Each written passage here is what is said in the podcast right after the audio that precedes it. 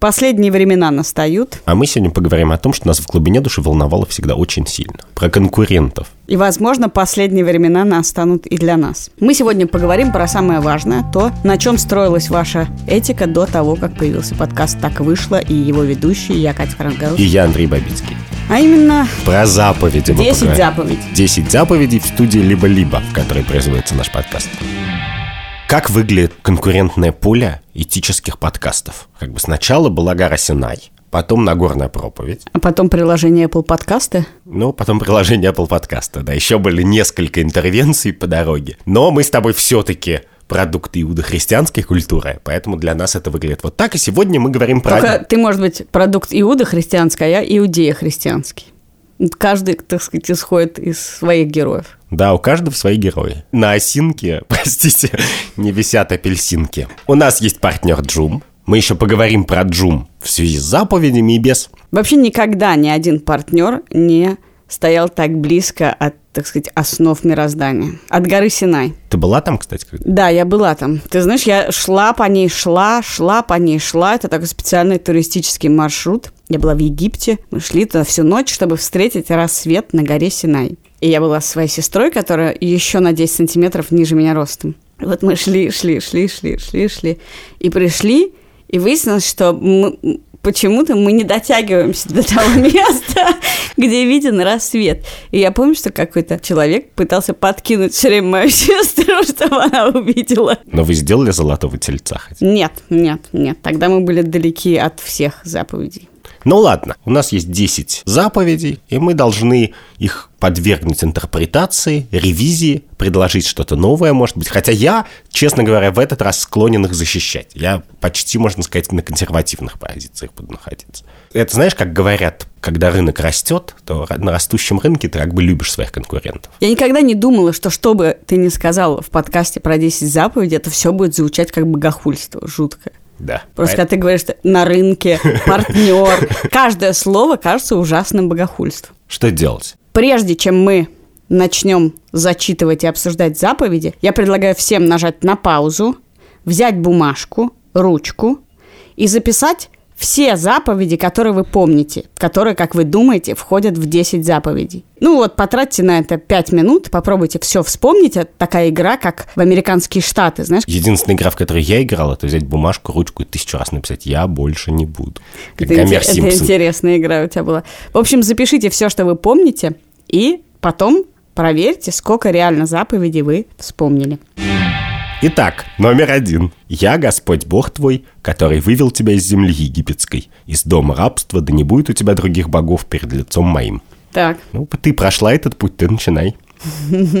Я вообще считаю, что заповеди очень актуальны, их надо просто все время интерпретировать. Но ты знаешь, дело в том, что я один год проучилась в Свято-Тихоновском богословском институте и сдавала сессию, у меня были хорошие оценки по истории церкви, по таким предметам. И я помню только главная мысль заключалась в том, что там был богословский факультет, и там на первых лекциях объясняли, почему женщинам не стоит заниматься интерпретациями. И почему женщин не берут богослова. И поэтому ты теперь с осторожностью. Да, да, теперь мне неловко. Нет, но мне кажется, что это важно, потому что вот что я понял когда я перечитывал заповеди. Я буду делать вид, что я не, не помнил их наизусть все это время. И эта заповедь напоминает нам удивительную вещь, которая произошла и произошла совсем недавно, что у нас совершенно пропала религиозная этика из дискуссий, из риторики. Никто ее не использует. То есть есть люди, которые, очевидно, ей поверяются, ей живут, но ты никогда не встретишь человека, который скажет тебе поступай так, а не иначе, потому что как бы нас Бог создал. То, что для Канта было абсолютно естественно, и сто лет назад вообще для очень многих людей было естественно. И сейчас, наверное, для многих людей естественно. Но вслух этого не говорят. У нас уже совершенно светская этика. И в этом смысле статус и смысл религии очень изменился. Ты знаешь, мне-то эта заповедь видится универсальной, очень актуальной как раз про то, что веришь ты в Бога или не веришь в Бога, есть константа, есть истина. Она существует. Нет множества интерпретаций, нет у тебя других истин. Есть истина, она существует, и она такова. Все. И это касается не только религиозной этики, потому что действительно и в религии теперь как бы у нас и Будда, Бог, Иисус Христос, и ветхозаветные, и все давайте вместе. И экуменизм – это как бы самое толерантное и приличное вообще для религиозного человека современная система взглядов. Но это про то, что эта ось есть. Ты можешь сколько угодно вертеться и объяснять, что все по-разному, и зла добра нету, и не надо делить все на черное и белое – но есть какая-то ось координат, и не забывай об этом. Ну, то есть в некотором смысле у тебя может быть какая-то другая скрижаль, но ты не можешь ее ластиком стереть и переписать, потому что ты проспал сегодня с утра. Ну, ты не можешь сказать, что все, понимаете, все сложно. Вообще на любое рассуждение есть люди, которые говорят, ну, все все-таки немножко сложнее. Да, может быть, ты права. Это, кстати, круто, что, в принципе, эту заповедь на себя может примерить любой человек. Ну, собственно, на самом деле, как она в современности у нас все время нарушается? Ты говоришь, не знаю, нельзя работать на государство. Тебе говорят, ну, мы все сами такие. Ну, что такое работать на государство? Ну, ведь я не работаю на государство, я работаю на деньги, которые украдены у денег, которые украдены из наших налогов. Это совершенно не на государство. Или там, не знаю, нельзя воровать. Ну, я же не ворую, я просто взял на время, потом верну. Или там, ну, не знаю, врать нельзя. Ну, слушайте, ну все все-таки немножко сложнее. Это же старик, или это же э, враг, или это же ребенок. Ну, конечно. И так далее. Ты на любое все время говоришь, что нет такого правила, потому что взрослые люди, их жизнь гораздо сложнее устроена, чем вот эти простые. Ну да, но в смысле вот у людей научного склада они используют метафору дважды два четыре, что типа давайте о многих вещах можно спорить, но дважды два это четыре, а это такое дважды два четыре из гуманитарной сферы, что все-таки иногда надо остановиться и сказать, окей, в нас есть какое-то что-то хорошее, что-то высшее и добродетельное, как бы, и мы от него начинаем свой разговор, а не от того, что все может быть как угодно. Ну да, но мне кажется, действительно еще важно, как бы ты ни был устроен и каковы бы ни были твои взгляды, все-таки в любой системе взглядов есть система образующей оси, которые объясняют тебе, как устроен мир и как градация в нем устроена.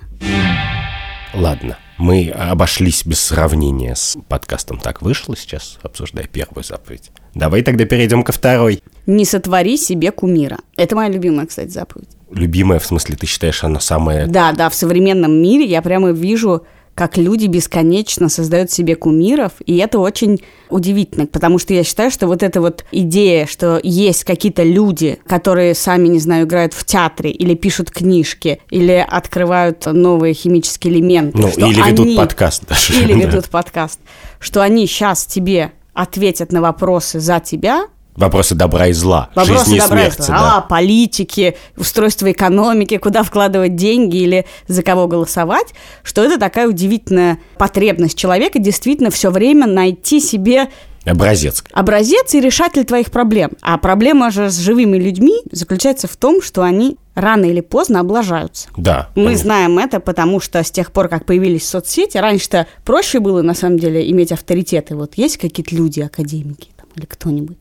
И ты думаешь, господи, каждое слово – золото. Но в действительности люди, которых мы знали тогда, высказывались, ну, максимум, знаешь, это средний Facebook за месяц. Вот столько высказываний делал средний публичный интеллектуал. А теперь мы видим все, что думают люди. И когда ты видишь все, что думают люди по любому поводу, ты понимаешь, что нету человека, который бы раз в некоторое время не сказал бы такую глупость какую-то несусветную. Даже если во всем остальном он прекрасен, рано или поздно по какому-нибудь вопросу он скажет какую-то ужасную глупость. Да, и главное, это работает и в другую сторону тоже. Когда я вижу какие-нибудь жаркие споры про Гогена, был он хорошим человеком или плохим? Так подожди, ну не все знают про Гогена, расскажи, что ты имеешь в виду. Художник Гоген, это известно на самом деле довольно давно, уехал в Тихий океан на острова, на Таити в частности для того, чтобы растлевать местных юных девушек. И совсем юных. Совсем юных, и некоторые из них изображены просто на его картинах. И это было сомнительное поведение даже в его времена. Это не то, что сейчас у всех открылись глаза. И на эту тему большой спор. Ну, например, одни люди говорят, когда ты открываешь выставку Гогена, то не надо в экспликациях, в текстах кураторов как бы об этом писать, потому что это имеет отношение к его искусству. А мне кажется, Почему об этом не писать? Это важная часть его жизни, которую он особо не скрывал, и мы должны это знать. Мы имеем право знать, что он гад, мы имеем право, несмотря на это, прийти на его выставку. Ну, собственно, и, это и... же это и есть нарушение этой заповеди про кумира, что мы не можем иметь великого человека, то есть кумира, Да. потому что великие мы, конечно, сразу это все кумиры, мы про них читаем в «Семи днях», в «Караване историй», это все идет комплексом. И не может быть так, что он не целен. Да. Потому Конечно. что он должен быть кумироподобен. Ты не можешь сказать, что вообще-то творческие люди, а особенно близкие к гениальности, всегда явно у них что-то с ними не да. в порядке. Какие-то демоны внутри них борются, и поэтому из них сублимируется это великое искусство. Да, и поэтому среди них есть прям настоящие гады. Ведь если бы мы сказали, художники это априори последние люди на Земле, у нас не было бы такой проблемы. А главное, что как когда-то это было вполне естественной мыслью, что художник или писатель, или тем более актер, это человек, который, скорее всего, аморален. Ну, когда-то считалось, что просто искусство аморально, некоторые виды искусства. Но вообще это нормально. А в 2019 году это единственный способ видеть мир. Мы просто уже знаем, что если ты не разочаровался в ком-то из своих героев, то, скорее всего, ты просто мало про него знаешь. Но эта заповедь еще хороша, конечно, в гражданском обществе, вообще в поднятии гражданского общества с колен, что не создавай себе авторитетов, не жди ничего от авторитетов, разбирайся сам. Потому что как бы помимо того, что ты им молишься, они тебе за это что-то тоже дают, и ты от них этого ждешь, соответственно, не решая какую-то большую часть своих проблем. Вместо того, чтобы пойти полить цветы, ты ждешь, пока пойдет дождь, а ты придумай как бы систему орошения в пустыне вместо этого. А, Какие-то у тебя действительно иудео-христианские метафоры. Да, потому что в Израиле, как все знают, самая удивительная система орошения, которая минимальным количеством воды, подведенной к каждому кустику и деревцу, орошает максимальное, так сказать, количество зеленых насаждений. Это самый странный способ разбить золотого тельца при помощи ирригационной трубы, но, кажется, тебе это удалось пластиковой. Заповедь номер три. Не произноси имени Господа, Бога твоего, напрасно, ибо Господь не оставит без наказания того, кто произносит имя его напрасно. То есть нас с тобой, Андрюх. Но нас уже не спасти, честно говоря. Я, кстати, я надеюсь сейчас спастись. Ты все время пытаешься меня с собой как бы в ад этот свести. Один я на дно не пойду. Я Да. вижу это так, что не надо прикрываться никакой идеологией. Вот такая у меня мысль. Я как либерал, Да, я как либерал, или я как феминистка, или я как русская, неважно, какой общностью ты пытаешься прикрыться, это всегда очень плохо. Говори, я считаю, что не надо давать мне в глаз. И это, мне кажется, важная заповедь про нынешние все споры, про домашнее насилие. Когда люди начинают спорить про законы о домашнем насилии, и одни говорят про то, как тебе, не знаю, кто-то дал в глаз, а другие про то, что тебя кто-то отправил сварить суп и так далее. И люди начинают говорить обо всем на свете, потому что мы устраиваем споры по пакетным вопросам. Если ты говоришь, мужчина не должен бить никого в глаз или женщина, вообще никто никого не должен бить в глаз, это очень конкретная мысль. Как только ты начинаешь накручивать вокруг этого систему взглядов, люди начинают реагировать не на то. Когда ты говоришь, я отдаю 100 рублей налогов, и я хочу, чтобы на эти налоги, не знаю, медицина и образование моих детей были построены вот так. Это одно. Когда ты начинаешь говорить про коррупцию вовсе, начинаются споры, что такое коррупция, а где нет. Ну, понимаешь? Да, да, да. Я абсолютно с тобой согласен, что меня жутко бесит использование вот таких как бы высокоуровневых слов в обычных разговорах. Хотя они даже эти слова бывают полезны, но просто не для этого. Не для того, чтобы сказать «не давай мне в глаз». Не для того, чтобы осудить что-то, что плохое, или похвалить что-то, что хорошее. Более того, каким-то образом вот эти идеологии, религии, на самом деле, каким-то образом дискредитируют и обзаводятся коннотациями до того, как вообще большинство людей о них узнают. До того, как идеи феминизма и вообще из чего он состоит, дошло до каждой, не знаю, женщины и мужчины э, нашей страны, все уже, это настолько слово окрашено, что приличные люди говорят, я не феминистка, я там Да, да, что-то. да, но это- И просто ни в коем случае Но- не подумайте обо мне такого. Но это я, кстати, давно заметил, что в заповеди написано имени Господа своего, да, Бога твоего. А вообще-то обычно люди в Су используют название чужих богов. И все слова, как бы любое слово, которое не назови, феминист, либерал, марксист или так далее, его уж точно не реже, а может быть гораздо чаще используют не люди, которые за эту идею, а люди, которые против ее. Моя любимая это либеральная интеллигенция, когда все все время шпыняют эту либеральную интеллигенцию, и ты уже хочешь спросить, а кого вы этим словом называете, если люди, про которых, ну, ты первым делом подумаешь, что они либеральная интеллигенция, тоже начинают шпынять либеральную интеллигенцию. Да-да-да, вот это все в суе. То есть я не понимаю, чьих богов кто полощет. Только мы полощем всех. Но все это делают в суе не в суе, когда ты думаешь про смысл чего-то. О чем это заповедь? О том, что произноси это слово, когда ты думаешь о Боге или находишься в диалоге с Богом, а не когда ты просто тебе надо словечко вставить. Ну вот когда уместно сказать либеральная интеллигенция, прости господи. Ну, либеральная интеллигенция просто отвратительное словосочетание, а слово феминистка или слово марксист или слово либертарианец уместно произнести, если ты думаешь о том, что это значит, какие неожиданные последствия это несет, что ты хочешь поменять в политике критики в себе и так далее. А ты не думаешь про то, что вообще не должно быть этих обобщений, иде... пакетной идеологии? Вот у меня всегда проблема с пакетной идеологией в том, что она тебе никакая не, на, не налазит. Ты скажешь, я считаю, нельзя бить людей. И ты как будто бы сразу должен включить в свою систему взглядов все, что входит в систему взглядов человека, который против насилия. А есть какие-то вещи, не знаю, которые мне близки из патриархального мира, а есть какие-то вещи, которые близки мне из коммунистической идеологии. И получается, что если я произнесу их в любой момент, то мне будет приписано очень много других взглядов. Я от этого стараюсь не высказывать взглядов, хотела бы я сказать. Но нет, я делаю это постоянно э, и довольно противоречивых. Но не думаешь ли ты, что вообще пакет не должен существовать? Нет, не думаю, конечно, это полезное слово. Почему? Ну, если бывают слова, которые позволяют тебе предсказать, что человек скажет по куче поводов. Если человек левый, то ты знаешь, что он будет примерно всегда за повышение налогов, государственной медицины, бум-бум-бум, набор некоторых вещей, и это обычно довольно хорошо предсказывает. Да, но обычно человек все-таки думающий особенно, он левый-левый, а вот тут совсем не левый. Ну да, и ну... ты предсказываешь неверно. Если ты 10 раз предсказал верно, а один неверно, то уже это слово имеет право на существование. Вот я думаю, кстати, когда я в самолете выбираю себе кошерную еду на маршрут, это в СУ или не в СУ я делаю? Ну, они просто приносят Ты делаешь ее. не в суе, а ты делаешь правильно, потому что это самая вкусная еда, которую приносят в самолете, потому что уж кого-кого, а гнева, так сказать, людей, соблюдающих кашрут, они боятся. В отличие от гнева пассажиров обычных рейсов. Ну и, кстати, о кашруте. Заповедь номер четыре. Ты знаешь, это еще одна моя любимая заповедь. Возможно, я просто очень люблю заповеди. Так может, ты просто иудей на самом деле? Не заводи меня даже. Помни день субботний, чтобы светить его. Шесть дней работай и делай всякие дела твои. А день седьмой – суббота Господу Богу твоему. Не делай вон и никакого дела. Ни ты, ни сын твой, ни дочь твоя, ни раб твой, ни рабыня твоя. Ни скот твой, ни пришелец, который в жилищах Ну твоих. все, хватит уже, хватит.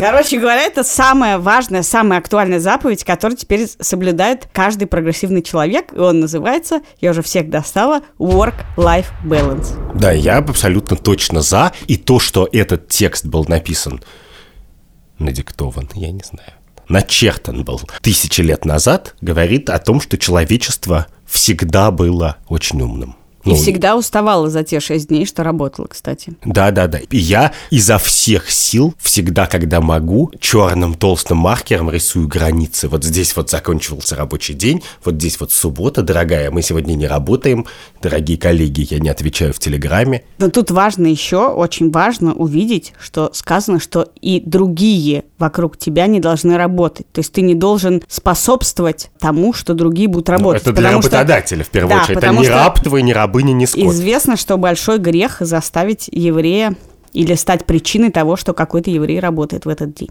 поскольку не все евреи, то распространим это и на всех. У что, в принципе, заставлять да, да. Вызывать мужа на час в субботу тоже грех. Но когда тогда вызывать Нет, мужа не на знаю, но это уже совсем перебор. Может быть, он остальные пять дней отдыхает.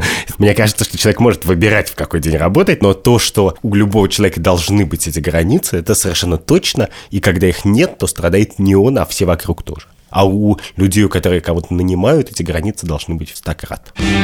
Да, это простая какая-то заповедь оказалась.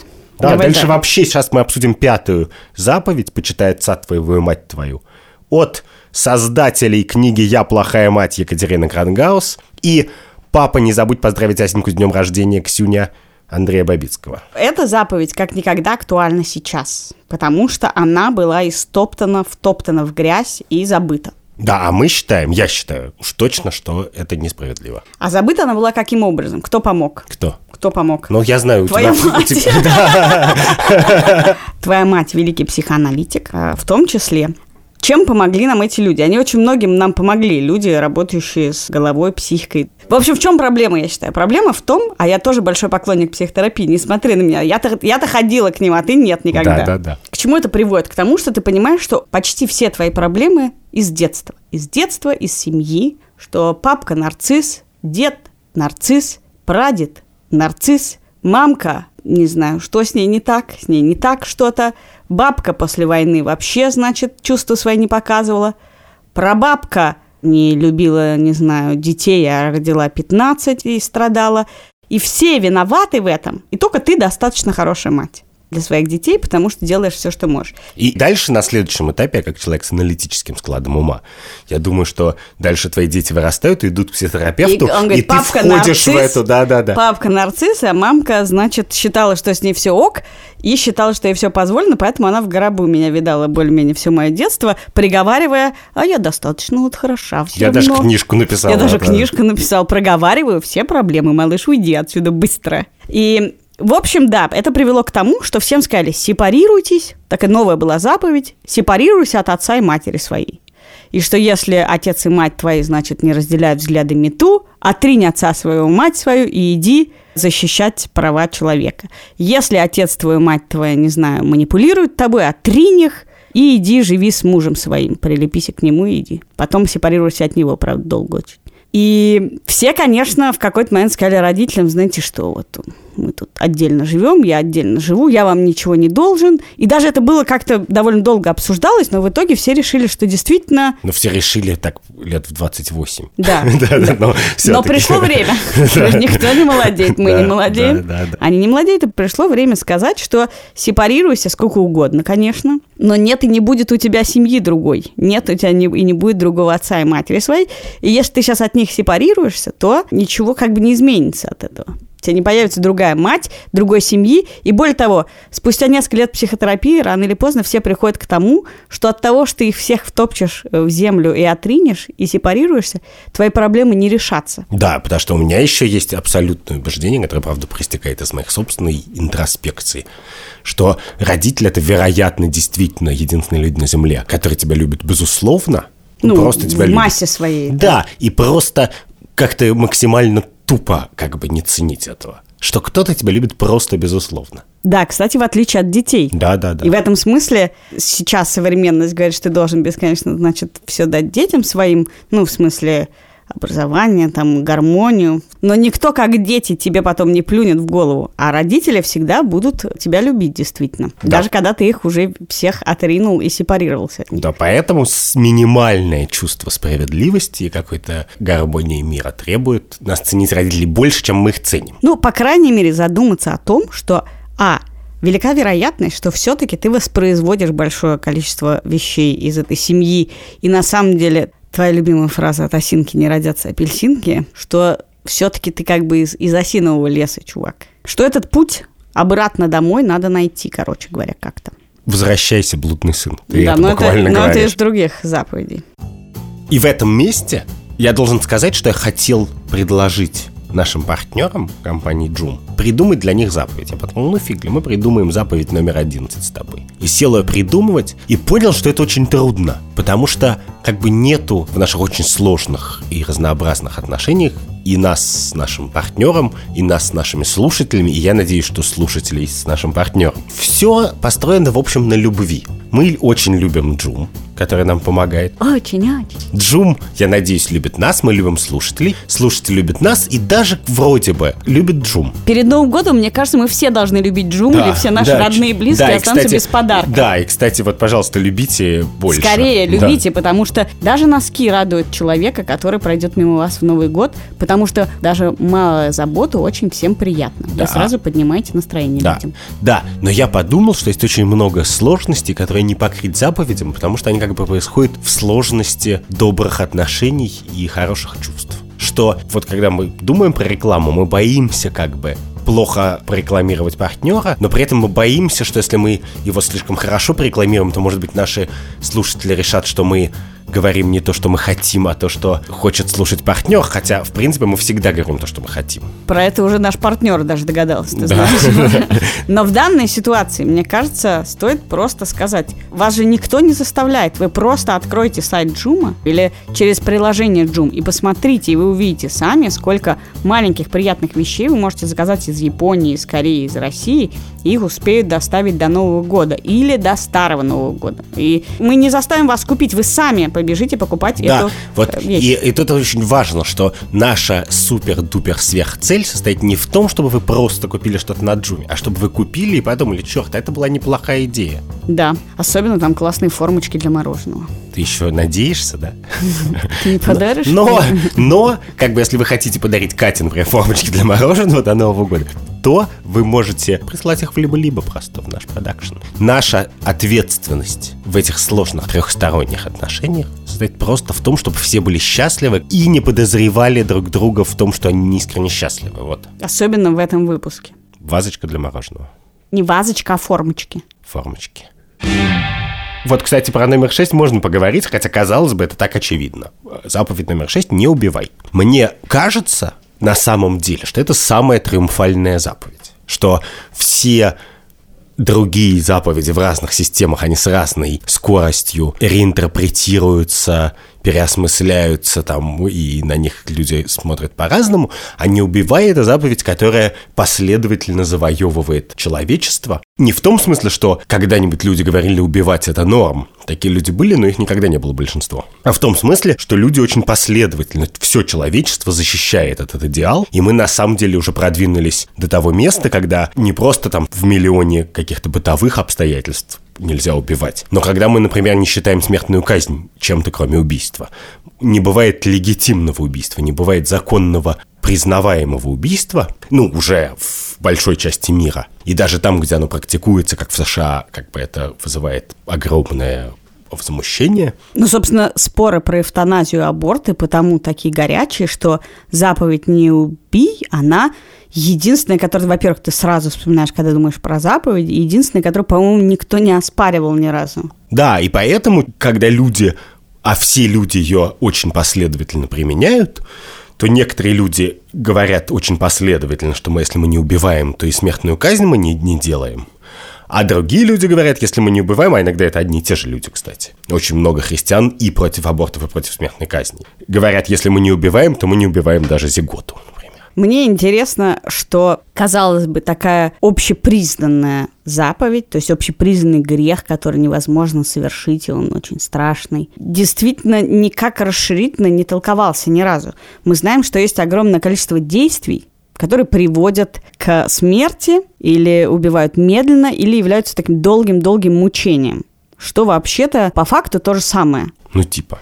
Ну, не знаю, тюрьма. Российская тюрьма приводит к смерти ужасной, мучительной. Ну, или ускоряет ее, да. Ну, или ускоряет ее. Вообще, почему мы не рассматриваем мучение соседнего человека? То есть мы даже начали рассматривать, что мучение – это такой же грех. Когда ты производишь с соседним человеком, близким или не очень близким, какие-то действия очевидно мучительного свойства. То есть сейчас появилось увлечение токсичными людьми, Да. Правильно это называть увлечением, не знаю я или нет, но... ну, широким обсуждением Да, да, токсичными. Но вот это вот не, не мучай ближнего своего, такой заповеди нет. Не убивай, не мучай, но, может быть, вся наша идея ненасильственности, она выходит из этой заповеди. И уж, если как-нибудь описать универсальную человеческую природу, то вот мне кажется, что заповедь «не убей», а она сидит в каждом примерно, вне зависимости от культуры, материка, религии и чего-нибудь еще. Ты знаешь, какая еще заповедь сидит в каждом и отражает каждую человеческую жизнь? Ну, я... Следующая заповедь. Следующая заповедь. Не прелюбодействуй. И с ней произошла интересная штука. Была заповедь «не прелюбодействуй». И, казалось бы, в какой-то момент с новой моралью, свободной и открытым миром, э, сексуальными революциями, она, казалось бы, вот-вот сейчас перестанет быть вообще актуальной. Ну, собственно, 50 лет назад, в конце 60-х, в начале 70-х, очень многие люди это говорили как, как будто как про глобальное потепление. Это вот сейчас случится точно. Но вся эта открытость привела к тому, что она снова актуальна как никогда. Потому что на чем зиждется вообще вся новая система сексуальных договоренностей? что мы можем договориться с тобой о чем угодно. Я и ты состоим в кватро... Кватро формаджо. Да, что мы, не знаю, ты можешь спать с четырьмя любыми людьми, кроме меня, а я могу спать с вибратором и его бывшим владельцем. Например, мы можем совершить с тобой такой удивительный договор, и никто не может нам ничего сказать, потому что мы, все, мы договорились. Это наше право, это наша свобода. Но в рамках этого договора не приведи Господь тебе завести пятого. Господи, я только что сказала, не приведи Господь. Да-да-да. Все-таки ты зомбирована заповедями. И заповедь «не прелюбодействуй» снова актуальна, потому что что значит «не прелюбодействуй»? Не изменяй тому, о чем ты договорился. Да? Если ты состоишь в браке, и тут уж не описано, в каком браке. Открытом, как называет его Эмма Уотсон, self-partnered, да, что она сама с собой. Вот она может нарушить, безусловно, она может нарушить заповедь о прелюбодеянии. Потому что если она сказала, что у нее self-partnership, да. то значит, она не имеет права вступать ни с кем в другие отношения, пока не разведется. Перефразируя другой известный текст из моральной философии, если тебя правая рука твоя вводит в соблазн, не греши с левой. Прости. Господи, кошмар какой. Кошмар. Ужасно, ужасно. Похоже на анонс последнего выпуска моего подкаста «История русского секса» про порноактера, порнографию и порнхаб, у которого была рекламная кампания «Все, что тебе нужно, это рука». All you need is a hand. Да. Да. Еще седьмая заповедь «Не прелюбодействуй». Она примерно, мне кажется, в себя включает все наше отношение к лжи в современности. Потому что на самом деле это характерно, что ложь очень редко была абсолютным запретом. Вот в современной культуре я это просто в Америке это прямо обсессия. Ложь это просто такой способ все испортить. То есть никакое действие не может ничего испортить так, как может испортить вранье о нем. Да, да, да, да. А прелюбодейство это ситуация на самом деле практически последняя, в которой человек, по крайней мере, где-то в каких-то более счастливых сообществах, свободолюбивых, оказывается в ситуации лжи и вранья. Потому что все остальное он может рассказать. Как бы. Он может сказать, да, как бы я продаю траву, я не хожу на выборы, я голосую за ЛДПР. Он как бы может что угодно уже рассказать, потому что всегда ок, норм. Но он Иди... не может ни о чем умолчать. Да, да, да, да, да. А это огромная фигура умолчания и вранья, и в этом смысле она как бы продолжает жить постольку, поскольку она продуцирует ложь и просто все портит. Немножко печально, что мы подходим к концу наших заповедей. Восьмая заповедь. Не укради. Казалось бы, тоже довольно простая мысль, которая очень долго не обсуждалась никем, воровать это плохо. Но в новом цифровом мире не очень понятно, как она соблюдается, потому что мы все бесконечно воруем. Мы воруем контент, мы скачиваем торренты, мы копипейстим, мы делаем все, что угодно. И то, что уже не кажется каким-то прям ужасным. Кто-то за тебя, не знаю, провел research, ты его используешь в каких-то своих работах. Кто-то снял фильм, потратил кучу денег, написал книжку, а ты ее скачиваешь на флибусте или, еще где-то на Ороро. Да, иногда ты просто говоришь, что это удобнее что я бы готов был бы заплатить, но тут удобнее. Немного. Да, Ороро устроен так, что ты платишь тем, кто своровал торренты, и ты платишь за ворованный контент. Что так скажешь, тебя аккаунт закроют. Что? Вот. А я с чужого. Да, но это еще немножко как бы мир после социалистический и, и изобильный. Это мир, в котором на самом деле физический предмет можно украсть. Очень сложно в современном мире осуждать человека, который, я не знаю, с голода, например, что-то украл, буханку хлеба. Да? Такая известная метафора и ты можешь говорить «нет, хлеб – собственность», но при этом ты в глубине души, да, ты уже говоришь «ну, come on, ну какая может быть собственность, вот давайте раздадим этот хлеб уже». И есть люди, для которых это прям важная идеологическая установка, там, экспроприация экспроприаторов, как бы э, собственность – это кража, как говорил Прудон, у богатых надо забрать и поделить, но их, кстати, очень много – и, конечно же, они не согласны с восьмой заповедью. Но даже для меня я совсем не левый. Но, в общем, конечно же, ты понимаешь, что тут тоже нет той абсолютности, которая казалось, что есть, и которая у меня совершенно точно есть относительно заповеди «не убий». Я не чувствую и не вижу вокруг себя. Ну да, у меня тоже есть какое-то ощущение, что точно нельзя брать что-то, что для человека имеет такую же ценность, как это имеет для тебя. Условно говоря, у тебя есть машина, у меня ее нет, я тебя ее украла, и твоя потеря, она для тебя такая же, как когда у меня будет машина, ее украдут. А, например, Про воровство, не знаю, дети очень любят воровать в супермаркетах. Известно, это ну, общемировое увлечение. Ребенок, укравший банку Кока-Колы из супермаркета, совершенно для меня, конечно, неравнозначен, не знаю, человеку, укравшему у меня машину.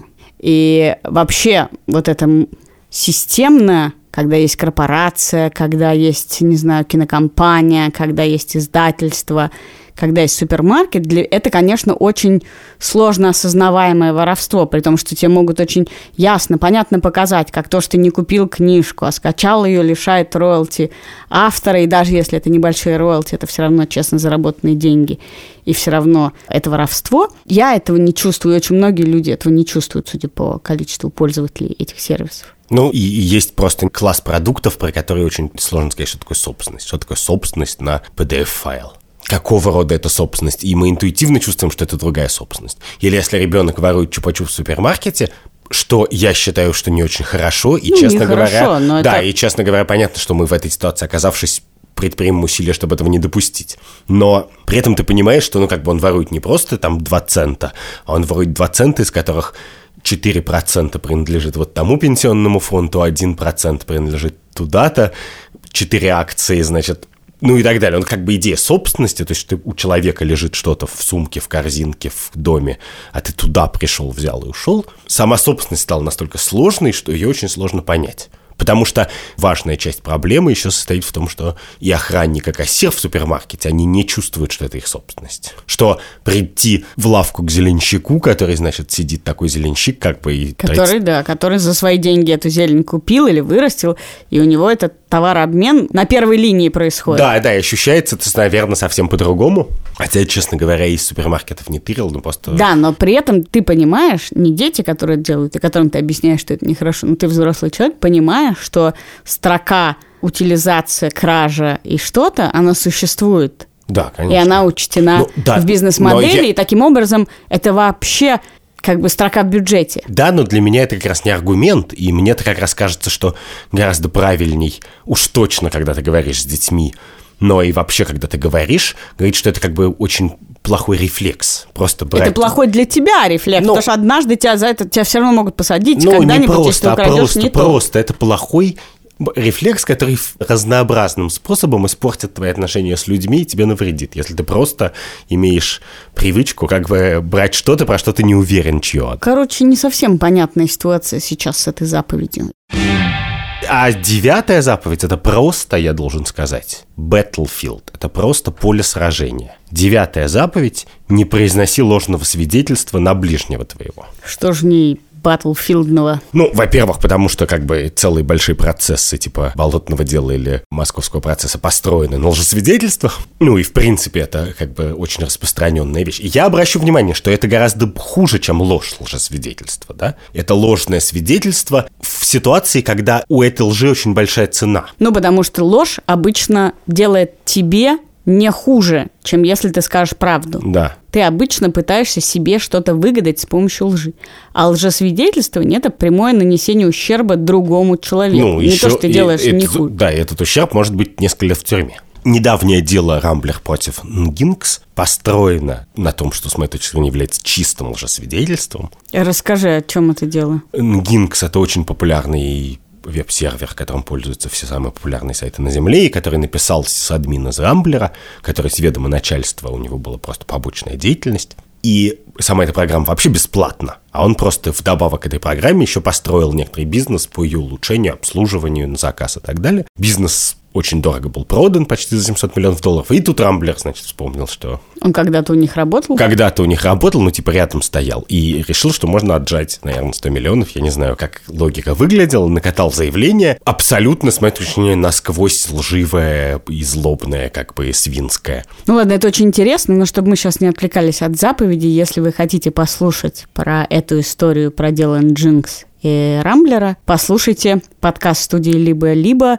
«Запуск завтра». У лжесвидетельства, помимо этого очевидного измерения, которое даже, ну, как-то сложно о нем спорить, потому что это очень понятная, осязаемая вещь. Вот человек сидит на скамейке подсудимых. А есть еще очень важная часть, потому что слово «свидетельствовать», особенно в вашей иудео-христианской культуре, оно вообще очень важное слово. Расскажи сыну своему.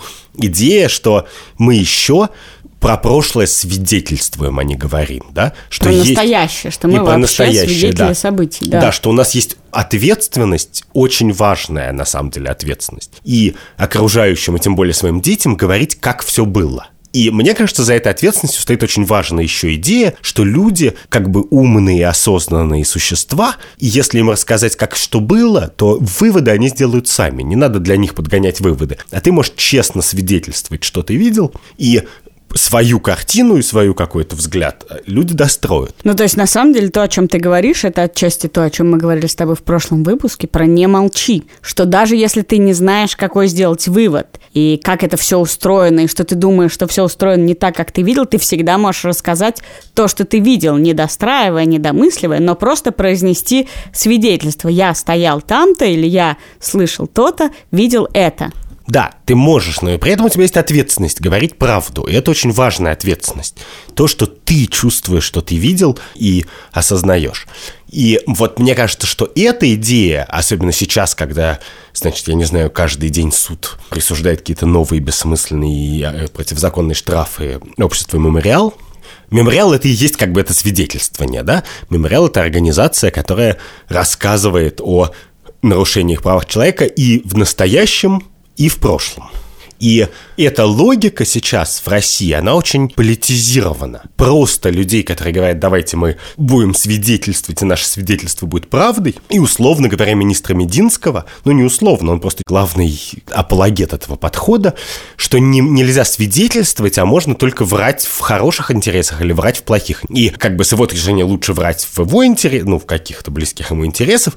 Э, я не знаю, недавно какой-то приз за историческую достоверность получил фильм про героев-панфиловцев, которых не существовало. И вот вся эта идея, что у человека нету ответственности просто свидетельствовать то, что было, а есть как бы ответственность капать на свою мельницу, пока, значит, есть у него силы, что угодно. И это очень важная разделительная черта, которая... Это та заповедь, за которую мы прямо можем наблюдать войну в реальном времени. Ты знаешь, я должна сказать, что эта заповедь касается и свидетельство в обратную сторону.